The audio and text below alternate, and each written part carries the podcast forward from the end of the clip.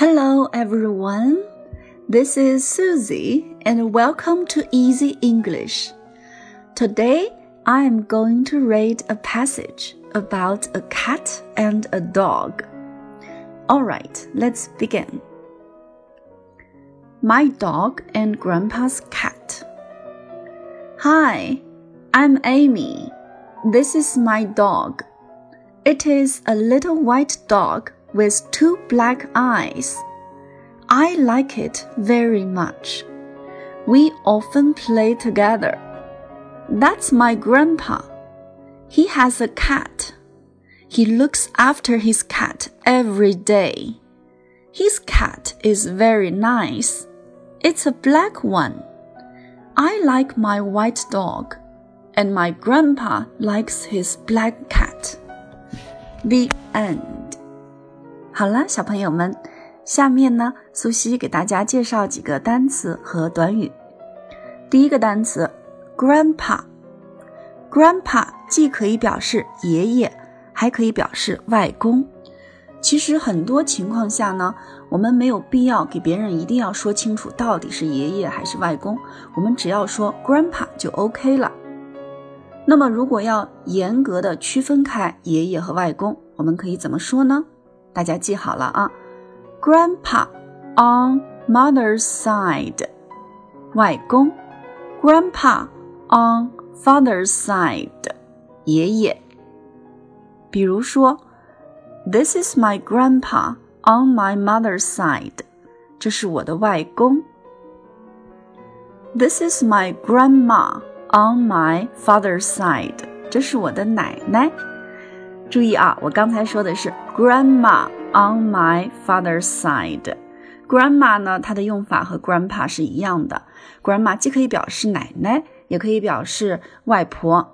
那么如果要区分开的时候呢，就是 grandma on mother's side 外婆，grandma on father's side 就是奶奶。第二个单词 often，它是副词。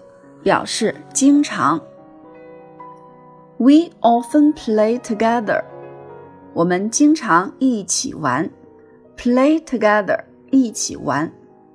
比如说，I have a dog。We often play together。我有一个狗，我们经常一起玩。Together 呢表示一起，play together 一起玩，read together 一起读书。work together 一起工作。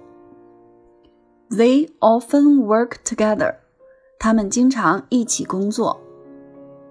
They often read together，他们经常一起读书。Look after 是一个短语，表示照顾、照料。文中说，That's my grandpa. He has a cat. He looks after his cat every day. He looks after his cat every day. 他每一天照顾他的猫。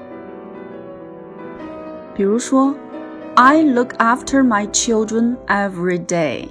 我每天照顾我的孩子们。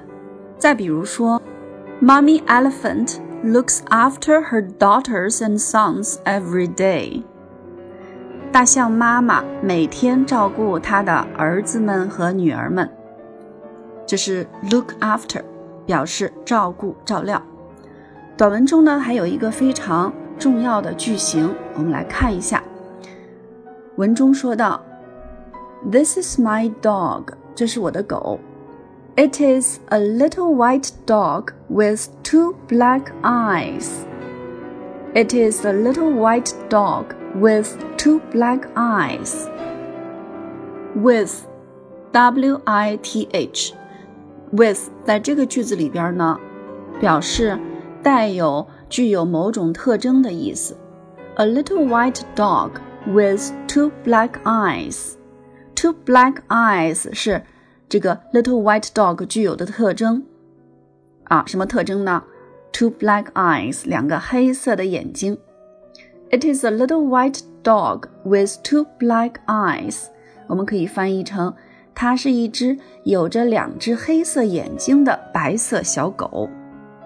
再比如说 The boy with glasses is Tom. The boy with glasses is Tom.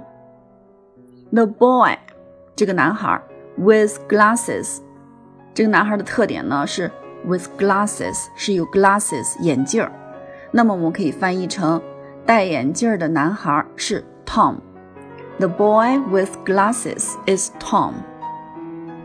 再比如说，The girl with blonde hair is Lily。Blonde hair，金色的头发，金发。The girl with blonde hair，金发的女孩是 Lily。好了，小朋友们， 今天的学习就到这里吧。That's all for today. Thank you for listening.